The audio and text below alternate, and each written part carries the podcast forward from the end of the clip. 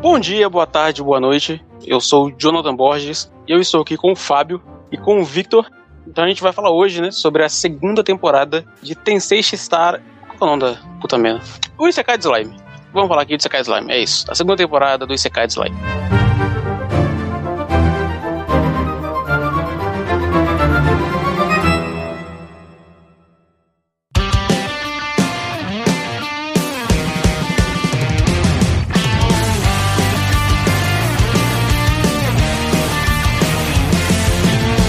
Eu tava até falando com o Vitor mais cedo que uma coisa que começou a me incomodar na segunda temporada de Slime são os peitos da Shun. Putz, cara, é, não dá mais. Sério.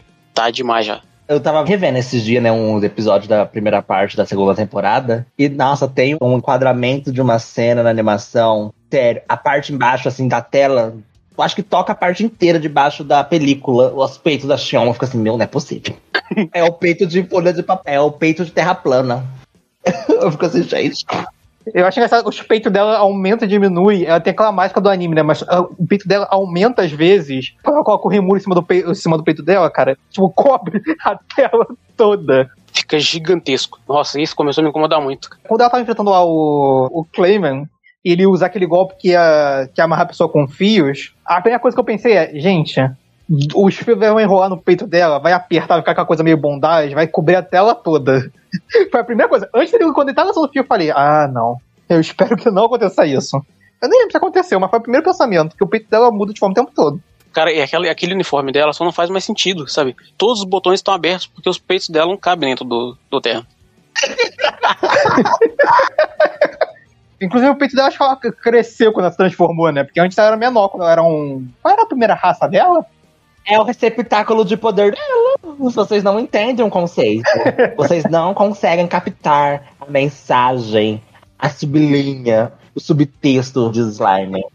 Assim, honestamente, não me incomoda porque gosto de farteio e, e, tipo, diferente de farteio, aqui não tem macho tarado querendo pegar nos peitos dela, fica olhando nada, nada pouco dela, tipo. Cara, graças a Deus. Graças a Deus não tem. Nossa senhora, graças a Deus. Por mais que elas sejam extremamente sensuais e sexualizadas com esse fanservice pro público de fora, dentro da obra não tem a palhaçada. E eu gosto, porque eles se respeitam dentro da obra. E eu acho isso muito legal. Que, tipo, por mais que ela seja uma grande gostosona, ela e a Milin, nenhum macho fica, ai, ai, olha, tá só de calcinha, olha a bunda dela, olha o peitinho dela, que infantil tirando isso da, dos peitos dela crescerem e diminuírem de acordo com a vontade do animador e eles saltarem da tela às vezes, a Xion ela tem um tratamento de personagem que é bacana, né? Tipo, ela não é sexualizada, quer dizer, não pelos personagens, né? Ela é forte pra caramba e é isso, ela, ela é poderosa e ela é perece, sabe? Sim, eu acho que a, o maior ponto positivo dela, assim como de vários outros personagens dentro da obra, é que eles são personagens. Exato. Eles são. É, a Xion, ela é uma mulher dentro de um anime de Sekai e ela é uma personagem. A gente sabe o, quais são a, a motivação dela, quais são as regras internas que ela tem, as convicções da personagem, o que que ela defende, o que ela gosta, o que ela não gosta, como que ela lida, como ela lidaria com certas situações caso aquilo acontecesse. Então a gente tem uma personagem construída. Ela não é só uma folha que tá ali pra preencher um espaço quando precisar ter alguém ali correndo atrás do Rimuru. Eu achei até interessante, né? Porque, tipo, na primeira parte, ela tava morta, né? Ela foi, faleceu. Sim. E aí, tipo, focaram em, em determinados personagens na primeira parte. E na segunda deram foco pra outros que não tinham aparecido tanto, né? Tipo, eu não achava que aquela menina lá de cabelo rosa ia ter uma grande participação. E eu amei. Nossa, eu até comentei isso com meus amigos quando assisti o episódio que ela dá o lacre divino dela. Porque, tipo assim, é um Isekai, e Isekai geralmente são inspirados nos RPGs online e RPGs de idade medieval. E nesses RPGs sempre tem as sacerdotisas, certo? Que são geralmente os personagens que curam, que bufam e coisas do tipo. Vou dar um exemplo. A gente tem em Konosuba a Aqua, que é a deusa lá, lá do anime, que ela é puxada, enfim. E ela é uma sacerdotisa, mas ela é só um grande alívio cômico. E apesar de ter momentos onde ela brilha, esses momentos não são tão levados a sério. E aqui a Shuna, ela brilhou de uma maneira seríssima. Ela tava assim: eu estou puta, eu vou te bagaçar. E ela vai lá, bagaça com o bofe. Eu amei. Ela faz um negócio maneiro que é putz, essa luta dela com, com a caveira, né? Ela usa a crença dela de que o Rimuru é um grande líder Aham. e é aquilo que permite que ela use é, magia sagrada. E eles fazem um embate aí sobre o cara ter perdido a fé e tal. E aí o cara fala com ela, ah, mas quem é seu deus? Ela fala assim, Rimuru não é meu deus, ele é o meu líder. Ela separa as coisas. Eu gosto disso, sabe? Eu não sei você, mas eh, tem muito Isekai em que a pessoa reencarnada é tratada como Deus, não sei o que e tal. E aqui ela falou: não, ele não é meu Deus, não. Ele é a pessoa em quem eu confio. Ele é um grande líder e eu confio no meu líder. Maravilha, cara, maravilha. Mas sabe que isso eu acho que pode acabar acontecendo porque depois desse debate, dessa luta entre eles, o cara meio que vai começar a fazer adoração ao Rimuru, certo? Exatamente. Basicamente, ele é um grande crente e tal, então ele precisa ter essa direção na vida dele. Ele precisa de um deus pra ele. Por mais que ela tenha dito que o Rimuru não é um deus. Mas aparentemente ele vai fazer essa adoração. Aí, tipo, vai ser engraçado, porque tem já aquela outra Lorde Demônio lá, a Valentine, né? É ela que é adorada. Ela que é adorada como Deus. Ela é adorada como Deus lá pela igreja do ocidente do. Enfim. Então eu acho que é interessante a gente ver. É uma possibilidade de power level, level, level up pro Rimuru, caso eles aproveitem essa devoção que as pessoas têm nele como Deus, e essas pessoas, assim. E sei lá, eu acho que é algo que eles podem brincar. Então ele joga assim: olha, a gente tem, tem essa questão aqui, ó. A gente pode usar ou a gente não pode usar. Se a gente achar que a gente precisa fazer o Rimuru ficar mais forte, a gente pode usar. Então, tipo, eu gosto que eles vão trazendo algumas coisas que eles não usam, que eles deixam a isca pra gente pe- pensar, pelo menos no meu caso, que eles possam usar, e deixa lá em stand-by até eles precisarem usar realmente. Depois que o Rimuru virou um Lorde Demônio, tipo, tava Nentium, que sempre quando ele aumenta a força dele, todo mundo que recebe o nome por ele também fica forte Exato. Eles sempre upam, eles sempre viram algo- alguma classe a mais, hein, geralmente. Aí quando eu vi o Benimaru lutando, eu falei assim, meu Deus, o que que é isso? o que que aconteceu com esse menino? Tava tomando pau na primeira parte. O que aconteceu aqui na segunda? Aí eu falei assim, ah, verdade, ele virou um Lorde Demônio. Não, ele não virou Lorde Demônio. Ou ele não, não é Lorde Demônio ainda não. Não, o Rimuru virou Lorde Demônio. Por isso que isso acarretou nas mudanças, inclusive da Shuna, da Shion, do Benimaru, de todos os outros. Ah, remorou, isso. Eu gostei demais. Uma coisa que eu gostei foi que. Eu não sei se vai continuar, né? Tipo, mas eu senti que a Xion ela meio que se consolidou como a, meio que a terceira no comando. Hum, isso é interessante. O primeiro é o Rimuru. O segundo, provavelmente, é o Benimaru, né? Que ele matou lá o, a baleia lá gigante. Eu não vou falar- pronunciar o nome daquele bicho. Carrie Beads. Nossa, nem você falando eu sei como pronunciar isso. Eu vou só falar baleia gigante.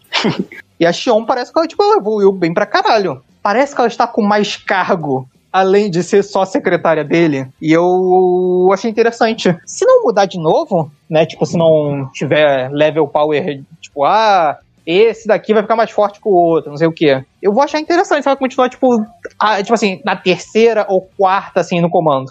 O que eu gosto também é que também teve um embate em cima disso de quem ia ser o primeiro secretário do Rimuru. Ela com o preto, né? O demônio Black. Diablo. É, o Diablo. E ele meio que desiste. Ele fala assim: não, eu nunca vou ser devoto ao Rimuru igual você é. E ele cede, ele, ele desiste, ele aceita que ele é o segundo secretário do Rimuru. Ele só aceita assim. Apesar dele ser aparentemente extremamente muito forte. Muito. É, mil vezes mais poderoso que ela. Aproveitar que o Victor falou isso, porque tem uma discussão no fandom sobre quem é mais forte: Benimaru, a Xion ou o Diablo. Tem um ranking que, que fãs fazem, mas esse, esse ranking muda de acordo com que que faz. Eu não sei se existe um ranking oficial, mas até hoje tem essa discussão, né? dentro de Slime sobre qual deles é mais forte. Aparentemente, pelo que eu sei, o Diablo é mais forte que o Benimaru e que a Xion. Mas em algum momento a Xion vai ficar mais forte que ele, depois o Benimaru fica, e depois ele fica de novo. Sabe? Vai ficar nessa negócio aí de quem é mais forte. Eu acho que deve ser mais forte, poderia ser um primordial, né? Ele, eu, tipo assim, o vermelho deve ser 10 vezes mais forte que ele, mas ainda assim, tipo, Hoje ele é mais forte. Hoje ele é mais forte que a Xion. Mas depois vai. As coisas vão mudando e tal, eles vão ganhando mais poder aí. Ninguém sabe mais quem fica em quem. sabe que eu quero acompanhar ficando mais forte? É um dos meus alívios cômicos favoritos, é o Gobita. O Gobita. Ai, eu amo o Gobita. Ele é forte. O Gobita não é fraco. E ele é forte. Ele é forte. Porque tem a, na segunda, nessa segunda parte tem aquela mini luta dele lá com aquele boss lá da espada de gelo. E ele fica meio que meio a meio. Ele fala assim: Ah, eu quase morri e eu não quero estar em situações de quase morte. Eu não preciso, então tchau. O anime mudou isso aí, sabia? Por quê? No mangá ele enfrenta o cara e aí ele tá batendo nele pra cacete lá, ele, o, o Gobbit tá batendo no cara. Aí chega aquela mulher cobra e desse que fala, não, a luta é minha e tal. E aí o Gobbit para de bater no cara e deixa lutar com ele. No anime fizeram um negócio de vai você, não, vai você, não, vai você. O Gobbit ele não fez essa, esse negócio não. Dá esse, essa ideia de que ele não quer se expor a esse ponto. É, então. No mangá ele bateu no cara com vontade. Aí eu amo o Gobbit, eu acho que ele é um personagem extremamente carismático. Eu gosto muito do poder dele, de se esconder nas sombras. Eu amo. Eu acho absurdamente incrível. Outro personagem também que eu quero ver como que vai ser tratado mais pra frente na obra é o Veldora, né? Ele é um outro personagem que, nossa, ele vai ser muito chato. E ele não é, tipo, eu achava, pensei que aquele, aquele personagem chato, irritante de anime, que fica toda hora gritando, tipo, ah, ah, ah, ah. Toda hora ele, tipo, não, ele, ele é dessa maneira, invasivo, mas ele geralmente tá no canto dele, lendo os mangás dele. Então eu gosto disso. Cara, ele é outro divertido. Ele é divertido. E eu quero muito acompanhar as lutas dele, porque a luta dele no anime eu achei incrível. Ele simples, louco pra tomar um processo da Nintendo.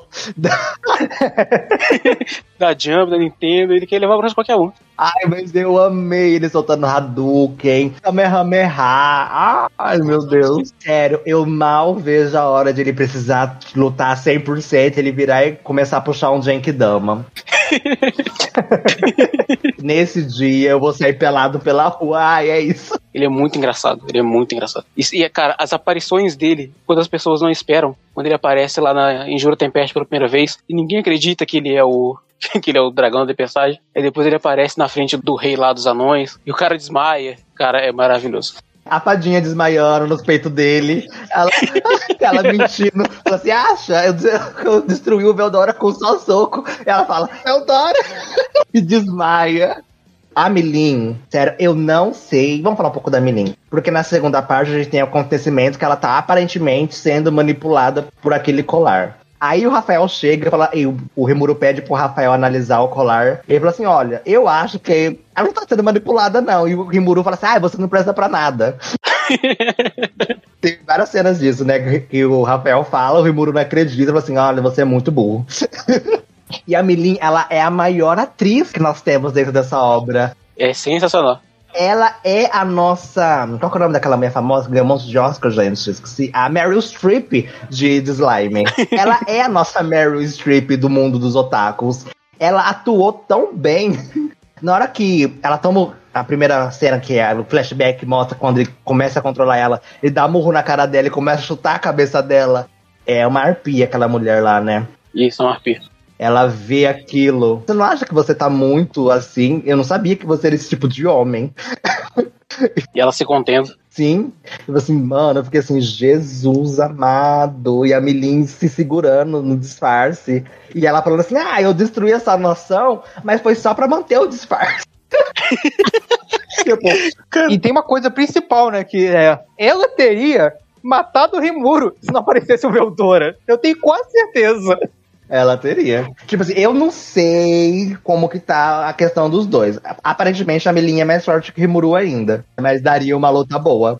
Ainda mais forte que ele é. Eu acho que a Melinha é muito mais poderosa. Ela deve ser, tipo. Ela e o Red acho que são os mais poderosos. E o Veldora também, não é? Os três. Não, o Veldora tá abaixo dela, bem abaixo, inclusive. É porque tem outros dragões, né? Quem são ainda mais. Que tem a irmã do Veldora, acho que tem outros também. Dos dragões, o Veldora é o mais fraco. Nossa, que bosta, Veldora. E a Melinha é mais forte que todos os outros dragões. A Melinha é dragão? Ela é, ela é filha do dragão original que criou aquele mundo inteiro. Nossa, nem lembrava disso. Uma coisa que eu acho muito legal da Milin, e que, assim, eu, na hora que tinha, quando tava lutando com Veldora, eu achei ok, sabe? Eu não tinha levado muito a sério, mas eu dava pra ver que ela tava sorrindo que tava falando Veldora. Só que eu não tinha sacado que ela tava, tipo, 100% fora do controle. E aí depois quando ela falou que tava fora do controle, ah, ah então é por isso que ela tava rindo, enquanto ele tava mandando Hadouken nela. Ela lutando de verdade, seríssimo. Mas o até o, o Lord Demônio lá das bestas, ele até comenta assim, mas você foi muito próximo de quase me matar. E ela falou assim, mas eu não te matei. Mas você quase matou. e ela assim, ah, eu precisava ficar no personagem. E eu, meu Deus, a nossa Meryl Streep, ela é a nossa, ela é ela. e o que que tem se eu destruir seu país inteiro? Era só um teste, era só brincadeira. Não, destruiu umas cordilheiras lá dele, né? Levou umas prédios, só que não tinha ninguém, né? Mas Uma coisa interessante, né, que eu fiquei pensando. Eu fiquei curioso para saber como vai ficar os embates. Tipo, em algum momento vai ter algum vilão muito poderoso, né? Eu suponho que aquele menino lá que reviveu o mestre do. do Clayman. Ele deve ser, tipo, o próximo vilão principal, suponho eu. Uma coisa que eu fiquei muito curioso é como vai ficar o level power, porque, cara, a Milin, bem ou mal, ela ganhou dois Lord Demônios pra morar com ela. O Rimuro ganhou o Veldora. E eu acho que aquela. A fadinha. A fadinha também vai morar com o Rimuro? Sim. Eu vou morar com ele. Os Lorde Demônio estão todos fazendo aliança. O Rimuro tem uma Lorde Demônio e um dragão. A Milin tava com dois ex-Lorde Demônios. Eu fiquei muito curioso pra saber que, o que vai acontecer no futuro, né? Porque, tipo, aparentemente, não parece que vai ter muitas tretas. Tipo, os Lorde Demônios pareciam meio que amistosos entre si, né? Menos aquele lá que tava controlando a, a garota da máscara, que esqueci o nome. Ah, tá. O, o que o Rimuru quer vingar ela, né? Que quer bagaçar com ele. O loiro lá, né? Cabelo grande. É, mas tipo assim, mas ele parece que é o o que parece o Hal de do Castelo Animado. Ele é o mesmo personagem de Hal, gente. Pausa ele e compara com o Hal. É a mesma coisa, é a mesma roupa, é o mesmo cabelo, é a mesma coisinha. Enfim. Mas eu acho que até ele, a personalidade dele, que é apresentada nesse pedaço aqui do anime, é bem descondizente, tipo, eu, eu tô interessado em saber por que, que ele tava fazendo aquelas aberrações e qual que é o plano dele por trás daquelas invocações. Porque ele disse que queria trazer alguém específico de volta, algo do tipo, né? E eu quero saber mais sobre isso. Porque Eu vou dar um micro spoiler pra vocês, não tem nada a ver com ele não. É que o Vitor falou do, daquele garotinho lá que trouxe o, o Lorde Demônio que, o, que esse cara matou de volta, sabe? Que era, que tava, que era o chefe do Clayman. Realmente ele vai ser o próximo vilão. Eu acho que até agora ele é o vilão totalzão, assim, tipo. Ah, mas, mas tem sentido ele ser, porque ele que tá por trás ali da, da palhaçada toda, né? Tá comandando lá os Pierrot também, os palhacinhos lá. E o que o Vitor falou sobre o, o level power é uma coisa que também me preocupa. Tipo, o mangá ele parou, sei lá, um ou dois capítulos à frente de onde tá o anime, sabe? Porque o mangá ele é mensal, né? Então não aconteceu muita coisa no mangá além do que já tá no anime, não. Mas tem a novel, e a novel tá bem adiantada, assim. E aí, pelo que eu sei da, da novel, esse cara vai ser o vilãozão, e ele é mais forte que todos os Lorde Demônios. O que renasceu? Não, o que renasceu. Não, o cara que controla ele, o, o garotinho lá, do cabelo, que também é japonês. Ah, entendi. Ai, mas eu achei o design dele tão feio. Ah, não gostei do design dele. Eu acho que os outros são tão mais bonitos, tão mais legal, o design do outro Lord Demônio e tal. Não gostei muito daquele cara lá. Eu acredito que ele deve ganhar algum level power e por isso ele vai ficar muito mais poderoso. Até o momento ele tá, tá inferior. Ele parece muito humano pra mim naquele mundo, sério. Parece muito humano comum, em, tipo, um herói que foi invocado ele. E eu não quero, eu quero ver monstro, demônio, esses, bichos, essas aberrações de slime. Uma coisa que eu fiquei curioso, na real, é se aqueles palhacinhos eles vão ter alguma maior relevância, né? Porque terminou a segunda temporada com ele matando lá. Nossa, mas os palhacinhos eles são bem fortes, né? A gente tem a luta deles lá. Aquele que quase foi pego lá na igreja, sabe? E que matou o, o falso Lorde Demônio lá. Maluco, ele é muito forte. Ele é muito forte. Ele bate de frente com metade daqueles Lorde Demônios. Ele é muito poderoso. Eu amo os palhacinhos. Na primeira temporada, eles pareciam mais aquele agentezinho do caso. que, ah, Tipo, ai, a gente precisa que alguma coisa aconteça, vamos introduzir esses personagens só por introduzir. Mas agora eles colocaram um plano de fundo pros personagens, mostrou o líder deles, tá tentando mostrar Que eles têm uma relação, né? É, tem a relação entre eles, fala que eles se importam entre si, eles ficam puto quando um morre ou não e tal. Então, tipo, constrói esse clã dos Pierrot, né? Ah, eu gostei demais, eu gosto, eu gosto, eu gosto. Quando o cara assim, ah, a Tear vai chorar, que a lágrima vai chorar. E eu tô rindo porque eu, porque eu sou risada, eu tenho que rir. e ele chorando. Ai, aquela cena dele chorando, rindo. Perfeito, Slime, por favor, venha logo a terceira temporada. É uma parada que eu gosto muito de Slime, assim, no geral, que é. Ele sabe dosar bem essas coisas, sabe? Tipo, ele não cria uma ultra complexidade nesses, nesses personagens palhaços, mas ele deixa claro o suficiente que existe uma relação entre eles que eles se importam. O Fábio falou, não é só o agente do caos, tem mais substância ali. E ele vai querendo deixar a gente ver mais disso, assim. Então, esse outro que trouxe a, Shizu, o Lorde Demônio que invocou ela, e que o Rimuro quer vingar e tal, quando o Rimuro fala com ele, ele é educado, ele fala, vem me ver, vamos resolver isso, não sei o quê.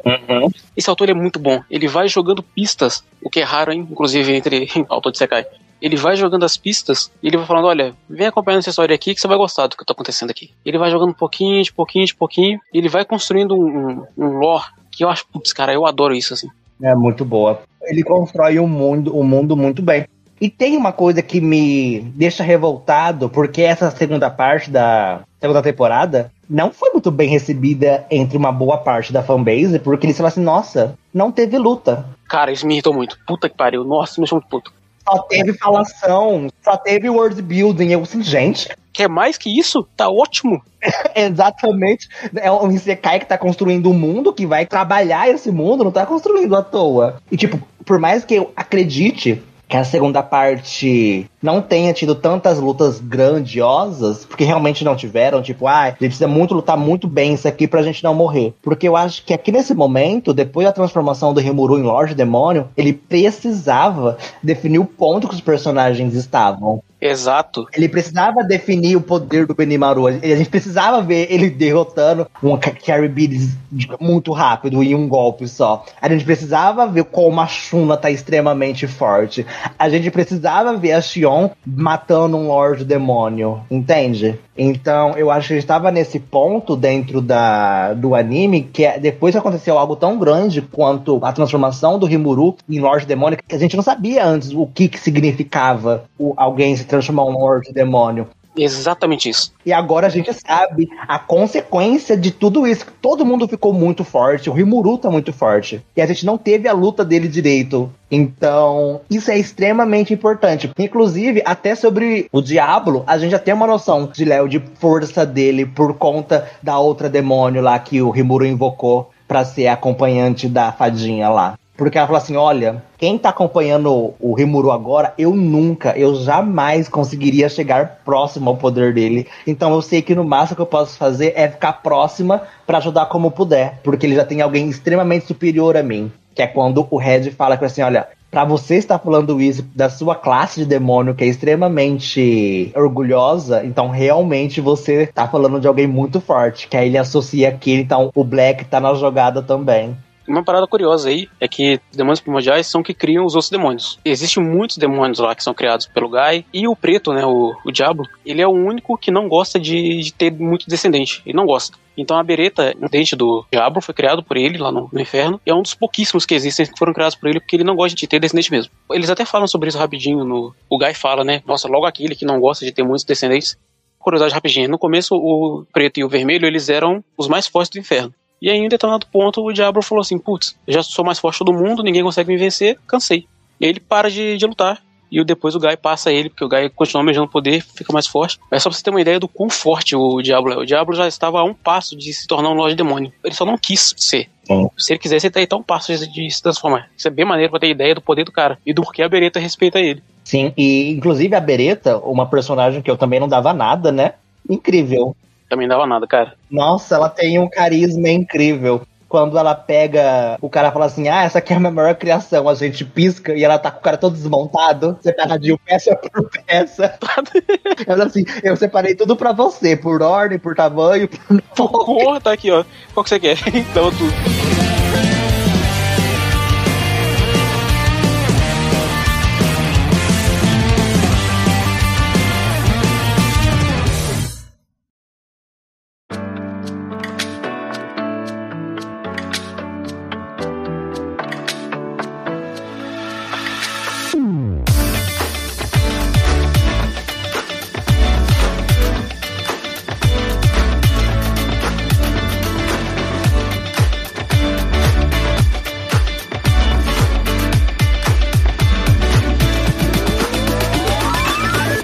Coisa que o Fábio falou um pouquinho antes, e que eu acho muito bizarro da fanbase de Slime, é que assim, gente, eu não sei o que aconteceu com essa fanbase, sabe porque ficou muito tempo sem um anime, né? Não muito tempo, né? Mas ele passou um tempo de uma temporada pra outra. De onde essa galera tirou que Slime tem grandes lutas, gente? Tipo assim, quando saiu o, primeiro, o anime de Slime, tudo bem, né? Tinha uma pessoa que foi enganada pela primeira abertura, que tinha a porrada lá da menina lá que era a aluna da Shizui com o Rimuro, fazendo caralho, como é que vai ter essa luta? Ok, enganou. Mas, gente, passou aqueles primeiros 12 episódios, Slime nunca teve grande foco em porrada. Eu não sei de onde as pessoas ficaram tão incomodadas com essa temporada. Tipo, é literalmente, é um joguinho é, é, tipo aquele joguinho de fazer civilização, civilização slime. É literalmente, tipo, eu não me lembro, sério mesmo, eu não me lembro de nenhuma luta assim em slime. Talvez deve ter tido uma ou outra assim na primeira temporada.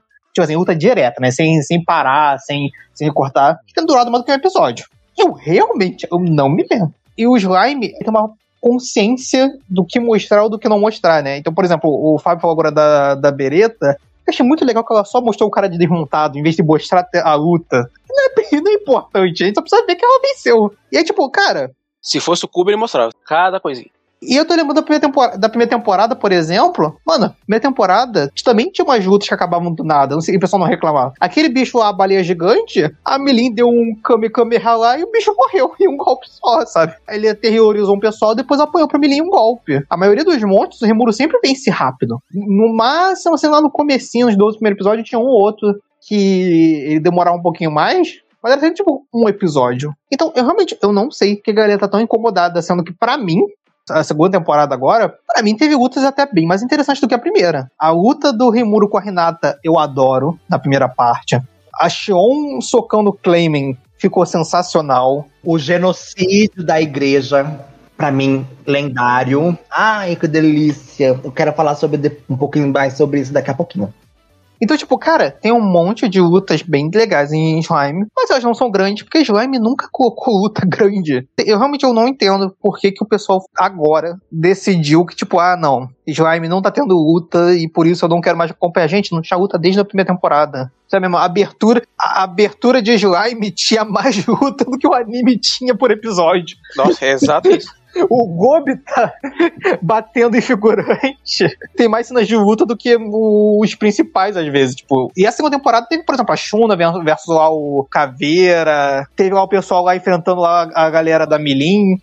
Inclusive, tem até uma cena onde aquele cara lá da outra nação pergunta pro Rimuru o que que ele almeja. Ele fala assim: "Eu só quero ficar de boa. Eu quero ser feliz.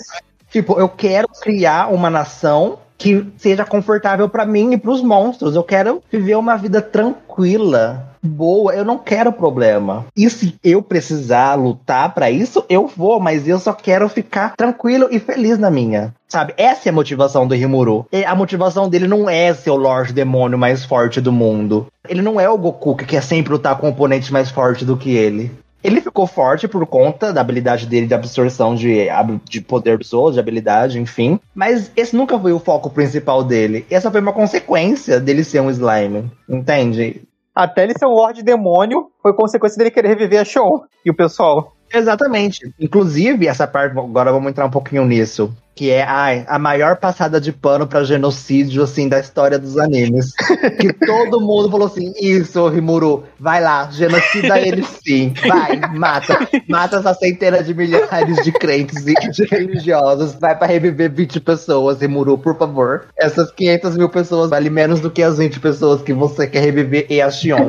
Gente, que delícia. E tipo, e é uma passada de pano, assim, imensa, porque ninguém fala assim, meu Deus, como o Rimuru é uma pessoa horrível, horrorosa, péssima, podre. Ninguém fala isso, por quê? Porque é o Rimuru. E porque ele tava certo, né? Essa é a verdade, ele tava certo, né? Eu vou guardar minha opinião aqui pro off.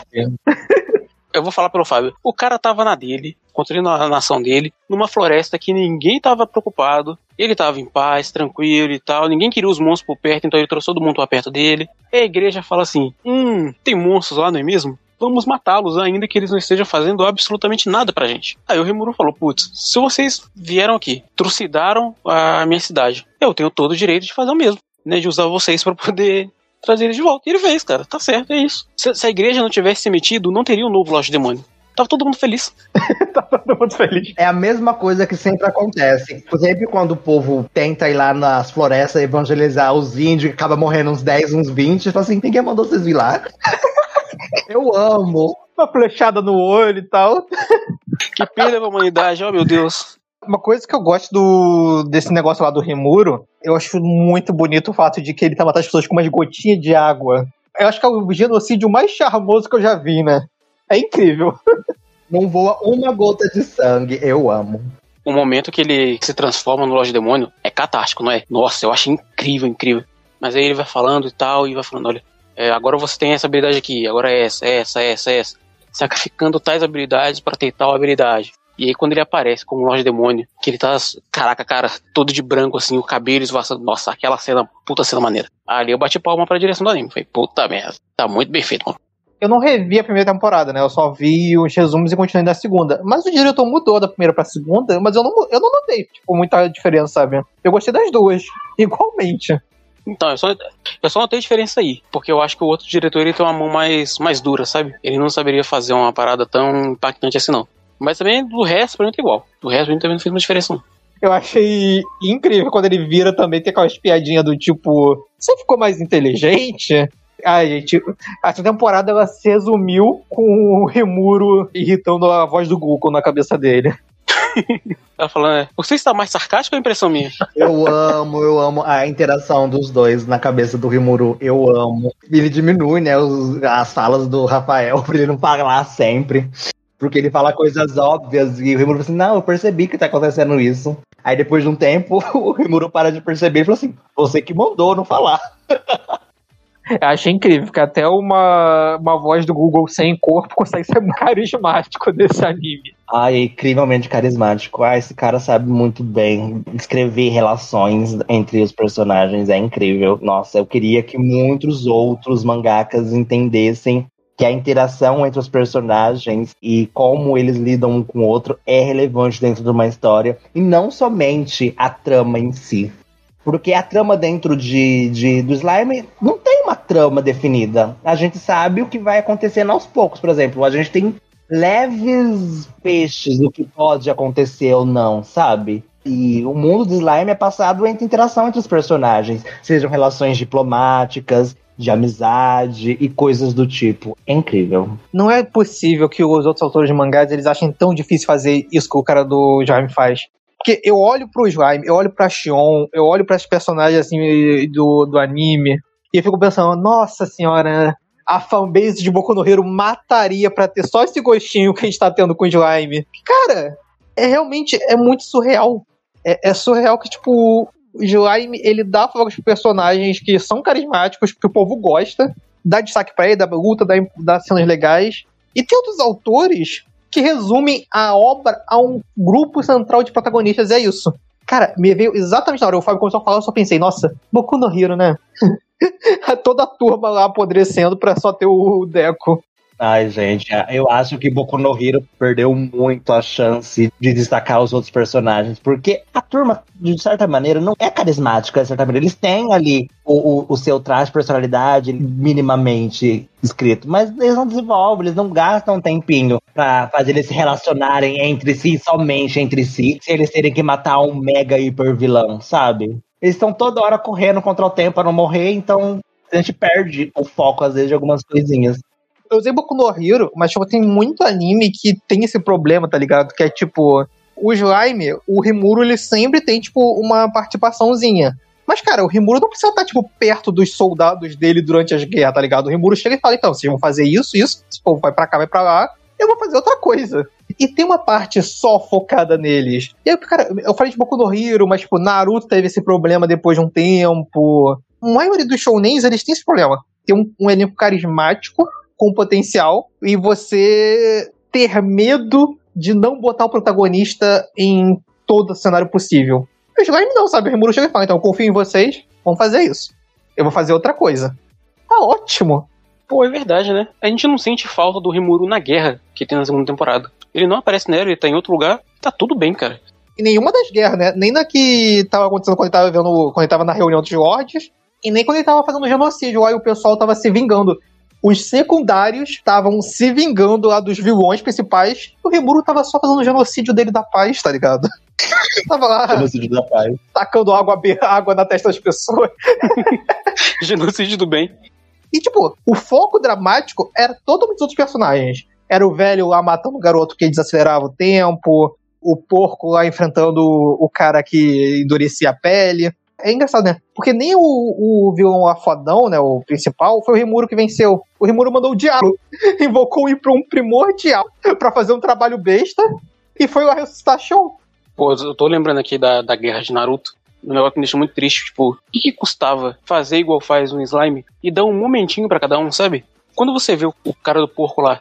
O Geld, né? Quando a gente vê ele enfrentando os caras na, na guerra, você fala, putz, eu tô vendo mais o personagem. E depois ele vai dar assistência para um outro personagem, né, da, do, do reino animal e tal, pra enfrentar os palhaços. E você não sente falta, da, você não sente a necessidade do Rimuru estar tá ali para resolver isso. Porque você desenvolveu o suficiente daquele personagem para saber o que ele faria naquela situação, que ele faria aquilo mesmo. E Naruto, lá na guerra final, cara, era só Naruto e Sasuke, não tinha mais nada. Sabe? Tipo, você faz uma guerra e, e você não me deixa os outros personagens agirem. E tem uma coisa também, né, que eu espero. Eu acho que o Jigami não vai fazer isso, porque ele já faz bem. Mas tem um problema no final de Naruto e outros shounens, que é tipo assim: vai ter um grupo de personagens que o autor não vai desenvolver, não vai dar muito destaque. Aí chega na guerra final, eles decidem, eles não desenvolvem os personagens, eles dão umas migalhas. Então eles pegam um personagem aleatório que eles não usam há 30 anos e falam, então, ele vai ter uma lutinha agora de um capítulo. Aí vai botar, sei lá, mil e um figurantes que não participam mais da história lutando por uma migalha, uma migração do, do leitor, e eles vão embora, sabe? Tipo, não é o suficiente. Eu quero ver os personagens se desenvolvendo na história. Se você quiser depois botar no arco final todo mundo, beleza. Agora, você vai botar, tipo, um personagem que você não usa há 300 anos, tendo, entre aspas, um momento de destaque no arco final, entre muitas aspas, né? Que é só ele tendo uma lutinha merda, mal coreografada. Mano, não vale a pena. Jogaime não, cara. Jogaime bota os figurantes pra lutar. Os figurantes lutam mais do que o Remuro. Porque eles são fracos, eles precisam lutar mais. Exatamente. Inclusive, nesse episódio aí do, do Guild, né, do, do Ark, é muito bom o final, porque ele tem uma grande motivação, que é lutar contra aquele palhaço que fez com que ele ficasse descontrolado e acabasse meio que matando um monte de gente. Com os ogros. Putz, verdade. Isso que meio que acabou fazendo com que ele matasse um monte de gente, enfim. E ele fala assim: então vai ser aqui nessa terra, que é onde tudo começou, que vai tudo terminar na cabeça dele. A gente, eu vou lutar com você para acabar, porque eu preciso acabar com essa parte do meu passado e eu preciso seguir em frente. Que apesar do Rimuru falar que ele ainda, ele leva, que é, ele tá livre dos pecados deles, que o Rimuru que vai carregar eles, ele ainda é um personagem, ele ainda sente mal pelas coisas que aconteceram com ele, ele passou fome, a nação dele passou fome, o povo dele passou fome por conta dos Pierrot. Então, no final do episódio, quando ele vê que ele ainda precisa ficar forte para lutar contra eles e, e, poder vencer, ele fala assim: olha, ainda não chegou a hora. Mas ainda a gente vai terminar a nossa história. E isso é muito bom. Ele é um personagem secundário, sabe, dentro de, da história. E a gente tá criando um arco pro personagem de redenção, de, de vingança contra um suposto é, agressor dele do passado. Isso é incrível. E ele engrandece os dois ao mesmo tempo, né, Fábio? Exatamente, ele engrandece o personagem, o vilão, construindo ele como o vilão, de como ele não se importa, de como ele não tem remorso de todas as coisas ruins que ele fez, ao mesmo tempo que ele constrói o Guild, né? Então, olha, repara só pra você ver. Não precisa de dois, três episódios, uma temporada inteira para isso. Foi um pedaço de um episódio, sabe? Foi, sei lá, 10 minutos de um episódio. Resolveu o negócio. Isso no mangá dá o quê? Metade de um capítulo, e não é muita coisa, sabe? Não é pedir muito pra você desenvolver um personagem, metade de um capítulo. É de boa. E é isso que me irrita em outros Isekais. Né? O Vitor usou o exemplo do, do Shonen. Cara, 95% dos Isekais são incapazes de fazer isso que, que Slime faz. Coloca as mulheres lá com poder de cura e foda-se, e aí é secundária, ninguém liga. Sim. Os personagens principais são todos uma cópia do Kirito. com 0% do, do carisma. Aí coloca uma dos personagens lá peituda, geralmente é um cara cercado de mulheres peitudas, e é isso a história do Sekai. Sabe, os outros se contentam só com o Arém. O Slime ele não tá fazendo isso. Tipo, mesmo que ele colocasse um Arém na história, só dele desenvolver essas relações e a relação desse pessoal com esse mundo e como esse mundo responde a eles. Toda a sequência de conversa que os fãs não estavam gostando é de você estabelecer a política desse mundo, porque ele existe. Uma coisa que o Fábio falou é apareceu um novo Lorde Demônio. Não vai ficar por isso mesmo. Alguma coisa tem que acontecer. Então tem a reunião, olha, o que você vai fazer agora? Quais são seus passos? É, tal nação responde desse jeito, tal nação responde desse jeito. Os outros Lordes Demônios vão fazer tal coisa. Então, me dá mais, sabe? É isso que o Slime tá fazendo. O Slime tá construindo o caminho, porque quando ele faz alguma coisa, não é gratuito. Não soa gratuito. Ele construiu aquele caminho antes. Quando vem a guerra, ela era inevitável. Eles discutiram sobre a guerra antes. O Emuru não queria uma guerra, mas ela era inevitável. Eu acho que uma das sensações mais gostosas que você pode ter com uma obra, seja anime, filme, série, que for, é quando tá acontecendo alguma coisa, tipo um acontecimento aleatório, e você, como está assistindo, você pensa: caralho, eu quero muito ver o próximo episódio, que eu quero ver como que isso vai ter repercussão em outros personagens na história. Então, por exemplo, quando o Rimuro tava virando o Lorde Demônio, cara, a primeira coisa que eu pensei foi: ok, a temporada acabou, né? Eu fiquei triste. Mas a primeira coisa que eu pensei foi, caralho, eu quero ver as outras pessoas vão reagir. Como vai ser a interação dele com o Lorde Demônio? Como vai ser a relação dele lá com o Rei? Eu falei, cara, eu quero ver isso. Eu, eu tô ansioso por isso. Cara, eu acho que isso é a melhor coisa de uma história. Quando você percebe que um universo está sendo bem desenvolvido, você já fica esperando para ver como o ambiente que o protagonista está inserido vai reagir a ele. Ao invés de você só acompanhar o protagonista e vendo, tipo, uma reação fajuta. A diferença lá do Tateno Yusha, quando o cara lá liberta os muçulmanos, e aí foda-se, sabe? Acabei com a liderança aqui dos muçulmanos. E agora? Agora foda-se, agora eu vou embora. Nossa. Essa a parte... diferença aqui no, no slime, cara. Cara, é, esse da Tetanoite é um último exemplo, né? Não apenas essa parte, né? Mas o protagonista lá reagindo a. falando: Não, você não fez isso, aquilo e isso. Eu fui no local e eu vi que coisas mudaram. Num flashbackzinho. E Joaime não, Joaime mostra as coisas acontecendo, cara. É muito bom. Enfim, vamos finalizar então. Vocês querem, vocês querem falar mais de alguma coisinha? Vai ter um filme de slime, gente. Eu não sei se vocês sabem, mas. Eu... Isso, vai ter filme slime. Só não sei se foi confirmado se é a continuação da história ou se é tipo filme, filme, filme.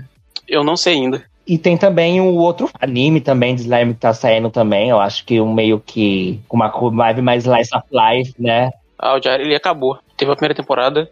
Você assistiu, né? Assisti. E, aliás, quando vocês tiverem tempo, dá uma assistida também. Tipo, ele é bem gostosinho, você sabe? É bem Slice of Life mesmo. É o Rimuru construindo aquela nação e tal, fazendo festivais e tal. É bem, é bem da hora. Vou assistir porque eu gosto, tá? Eu gosto do Rimuro falando, ah, eu, eu gosto. Aliás, vocês têm que ver a competição de colher batata doce da Xion com a Melim. Puta merda, cara, é só ridículo. é só ridículo. Qual das duas colhe a maior batata doce e qual das duas colhe mais? Cara, é ridículo. Então, se o filme for, tipo, da história mesmo, a gente pode talvez gravar um programa no futuro. Se for, tipo, bobeirinha e for ruim, é difícil que não aconteceu. Se for um filme original, sei lá, que eles vão fazer lutas grandiosas. E Slime, como a gente acabou de comentar nesse podcast, não é muito sobre as lutas, né? Se for uma hora e meia de pessoa colhendo batata doce, talvez a gente fale também. Que aí já, já é mais sobre o que Slime Exatamente. Aí tem o espírito do slime. é sobre isso. Já é mais do que qualquer coisa que os outros secais fazem. Então é isso. Esse foi o nosso programa sobre a segunda temporada do Isekai do Slime. E eu não me lembro das redes sociais, quem se lembra? nosso Twitter é CDMcast. O nosso Facebook é Conversa de Mangá. E o nosso Instagram é cdm.cast. Segue a gente lá, manda e-mail, que o nosso e-mail é podcast.cdm.gmail.com, entre em contato com a gente. Vamos trocar ideia lá no Twitter, a gente é mais ativo lá no Twitter, os meninos. E é isso, tô, às vezes quando eu tô por lá também. Considerações finais do, do, do Sekai do Slime. Vocês recomendam essa segunda, essa segunda temporada? O que vocês acham? Aliás, a gente pode fazer isso enquanto dá nota. O que vocês acham? Ah, eu vou dar um 8. Eu gosto bastante. É, pra mim também. Eu também um 8. 9 por aí. É, eu acho que eu também vou, vou dar um 8 também pro, pro. Acho que eu dei 8 lá no My Anime List. E é isso. Eu acho que o Sekai Slime tá se encaminhando para um caminho bom. E eu acho que, para mim, nesse ponto, o que eu mais espero é como que pode acabar sendo a finalização dessa obra. Porque as relações são tão bonitinhas, eu quero tanto guardar os personagens dentro de um potinho que nem sei se eu quero que acabe tão cedo, você cai do slime. Então.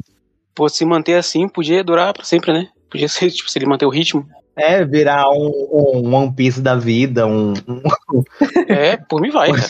Uma coisa assim. E é isso, sei lá, eu acho que a obra tá caminhando bem, tá indo pra um rumo bacana. Eu acho que a animação e a produção não tá tendo grandes problemas. Eles estão. Eu não acho que a animação é grandiosa ao ponto de sobrecarregar o estúdio dessa maneira. Eu acho que ela é bem fluida. E, e, é isso, eu, eu amo o Sky Slime, é nota 8 e espero que a terceira temporada venha logo e com tudo.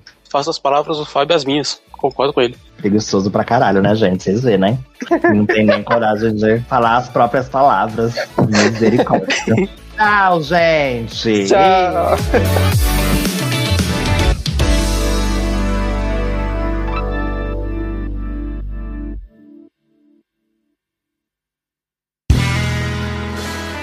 Este podcast foi editado por André de Carvalho.